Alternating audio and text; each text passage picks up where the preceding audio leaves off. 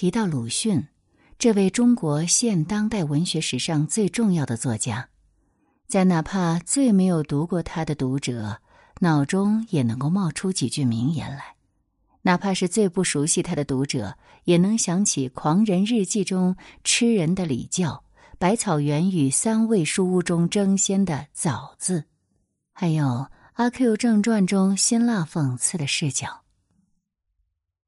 鲁迅的金句带人们犀利的表达自己的愤怒、不忿、怨怼和不甘。众人已经习惯将他看作纷繁浮世中的定海神针，他总是那样一针见血的直抵丑恶的命脉、糟粕的七寸。他的坚毅敏锐，为一代代读者找到表达的出口、反抗的方式。我们如此熟悉他的伟大和清醒。甚至连他在电视剧里的一句“不干了”，都能够近乎穿越时空的成为打工人的热门截图。这里是宁小宁读历史，我是主播宁小宁。今天我们来关注：这么多年过去，他依然是最酷的中国男人。文章来源：群学书院，光启书局。鲁迅永远那么拥有战斗力。永远不惧强权，幽默而尖锐的表达着对世界的不满。但这样的勇士形象，对一个活生生存在过的人来说，又显得那样不近人情。这位文学家对待家庭、朋友、爱人时，究竟呈现怎样温柔的生活细节？他面对飘摇的时事，又怎样的怜悯过自己孤寂的处境？他对身后旧世的原生大家族。拥有怎样的恨与怕？如此带些犹疑和无助的鲁迅，恐怕很多人都鲜有了解。但正是从这鲜活的爱恨情仇，从彷徨之中，才生出了被我们听到的呐喊，让鲁迅这位斗士获得了人的属性。鲁迅这一生写过七百多万字，以充满战斗性的杂文为主。兼有短篇小说、回忆散文、诗歌、翻译等等，但他从来没有完成过一篇长篇小说作品。虽然他曾在心里酝酿过，但终未成型。这就是因为他生活在一个极度漂泊的时代，过着一种辗转各地的生活。晚尾长喜在他的《明暗之间鲁迅传》当中说：“我们人类的历史。”会出现一种正如其字面意义那样的，可被称为过渡期的时代。在长达三千年的时间里，位于东亚、幅员辽阔的中国，一直以周边各国难以匹敌的文化为傲。然而，十九世纪中叶的鸦片战争以来，中国在西欧的冲击下动摇、苦闷、摸索。这一长达百年的激荡历史。或许正是这种过渡期的典型代表。出生于一八八一年、逝世于一九三六年的鲁迅，恰恰生活在这段过渡期当中。在鲁迅的一生中，与其说他常常不得不意识到自己是一种过渡性的中间物，不如说他主动背负了自己作为中间物的命运而活着。而以上。其实就是对鲁迅所生活的时代的准确描绘了。今年是鲁迅诞辰一百四十周年。一百四十年前，鲁迅降生的时代，充满了苦痛和探索，充满了新与旧的撞击、明与暗的对抗。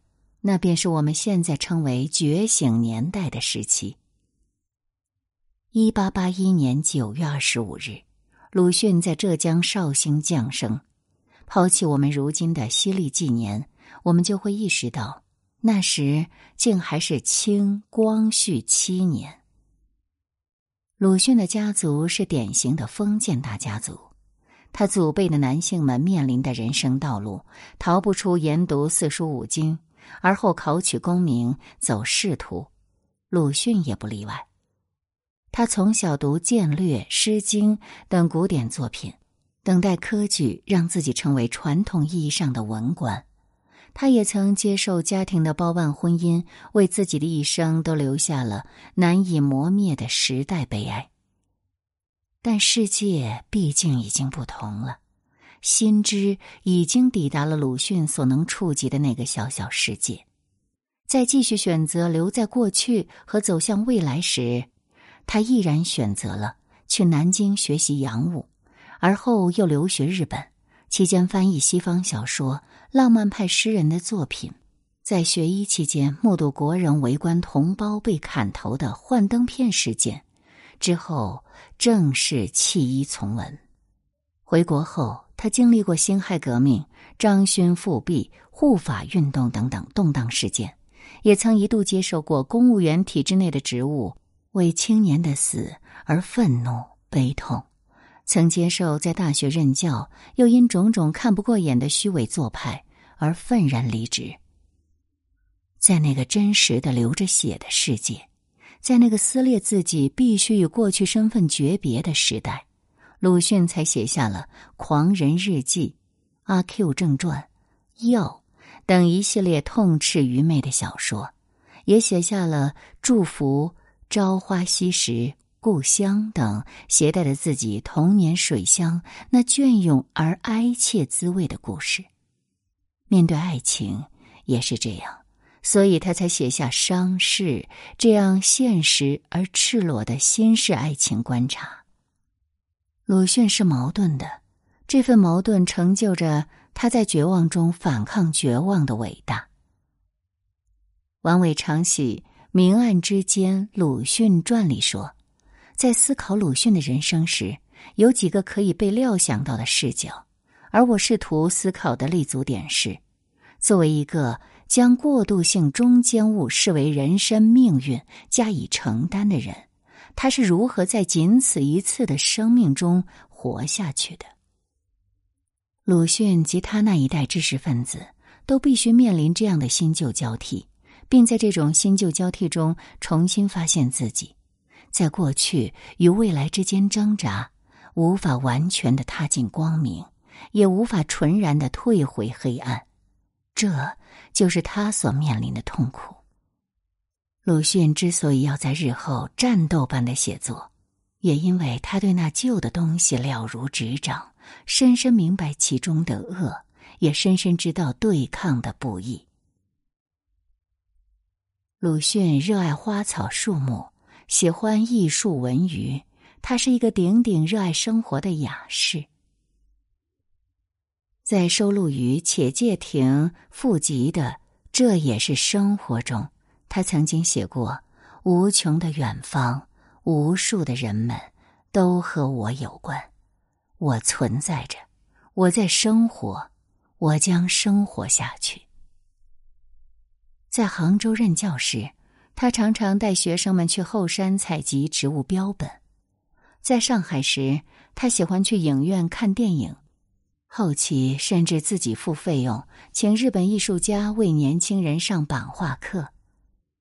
他自己业余踏碑、收集陶土古董，即便是住进一栋远离故土的房子，他也要在门前亲手植几棵树。在那个动荡的年代。这样的雅兴，反倒鲜活的表露着鲁迅的性情。他如此关照具体的生活，所以他也关照具体的人。这样一位爱生活的人，竟然可以在自己的时代中选择做一个可以被牺牲的中间物。鲁迅最为晦涩难懂的散文诗《野草》当中。记录了无数的挣扎与痛苦，无数的彷徨与失落。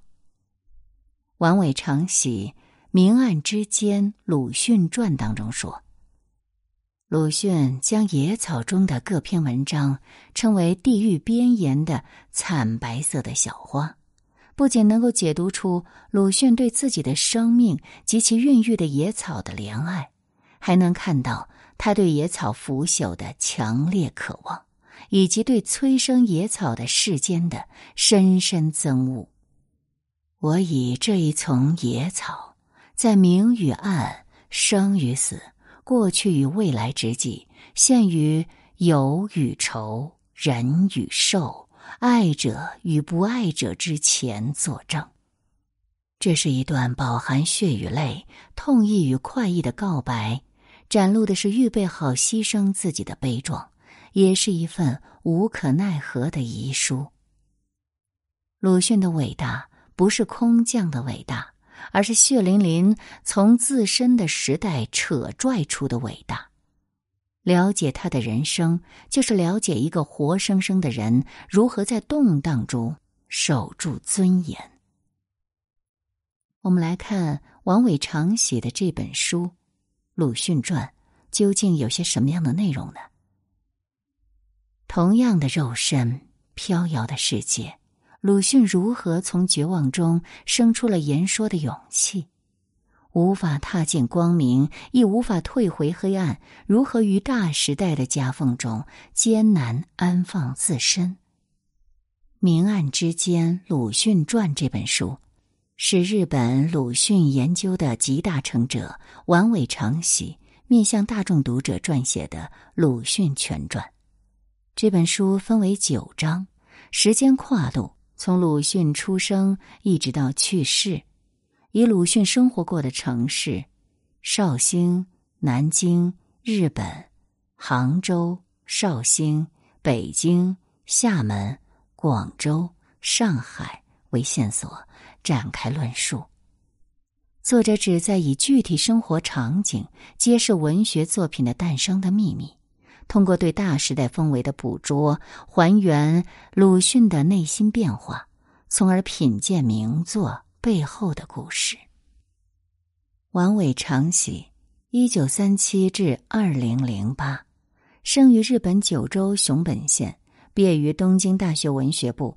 曾在大阪市立大学师从鲁迅的吉门弟子曾田社攻读中国文学专业硕士课程，历任北海道大学助教授、东京大学东洋文化研究所与文学部教授、大东文化大学教授、东洋文库研究员等。著作有《人与鬼的纠葛》《鲁迅小说论析》。鲁迅野草研究等，译著有《鲁迅全集》《中国小说的历史变迁》等。王伟长喜是日本战后第二代鲁迅研究者，也被誉为日本战后鲁迅研究的集大成者，开辟出了与竹内好完全不同的崭新的研究。他对鲁迅的研究被誉为“竹内好”“竹内鲁迅”。完山生、完山鲁迅之后的完尾鲁迅。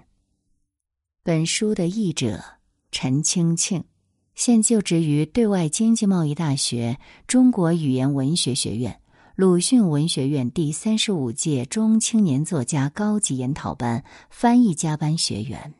近年来，主要从事中日文学比较研究与日本文学翻译实践，亦有《鸠牙打仔》。别人的脚，岛中之海，等日本文学作品。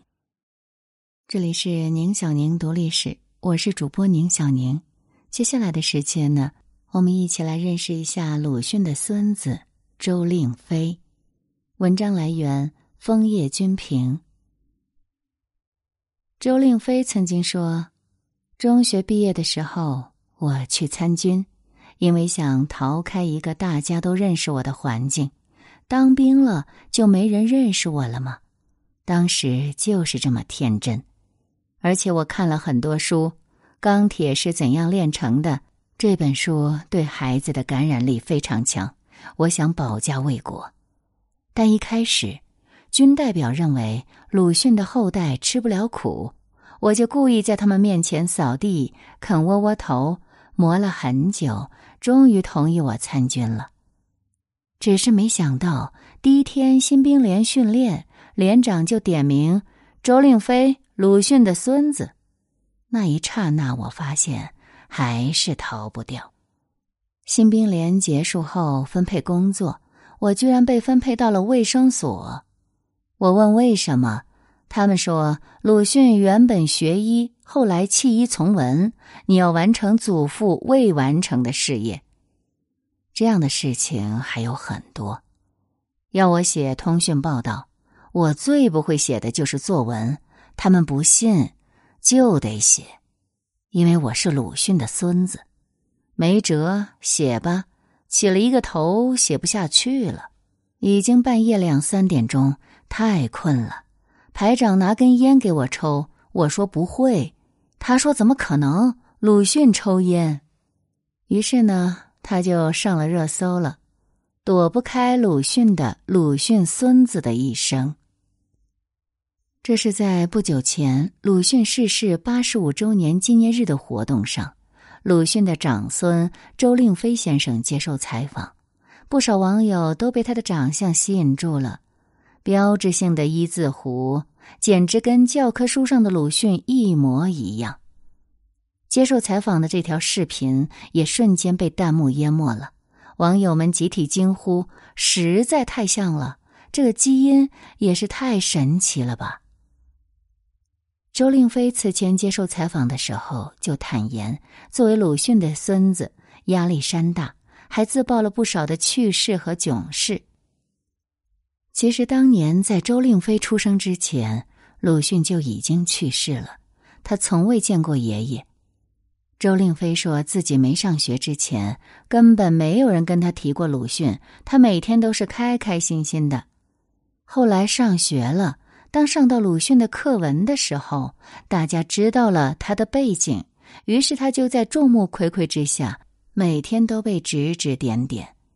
同学们经常说：“又要背你爷爷的文章。”周令飞还说了个哭笑不得的事情。他读书的时候，每次一出门，小伙伴们就都叫他“鲁迅孙子”，“鲁迅孙子”，“鲁迅孙子”，而且叫的特别的顺，听上去呢，就像是用北京话在骂人一样。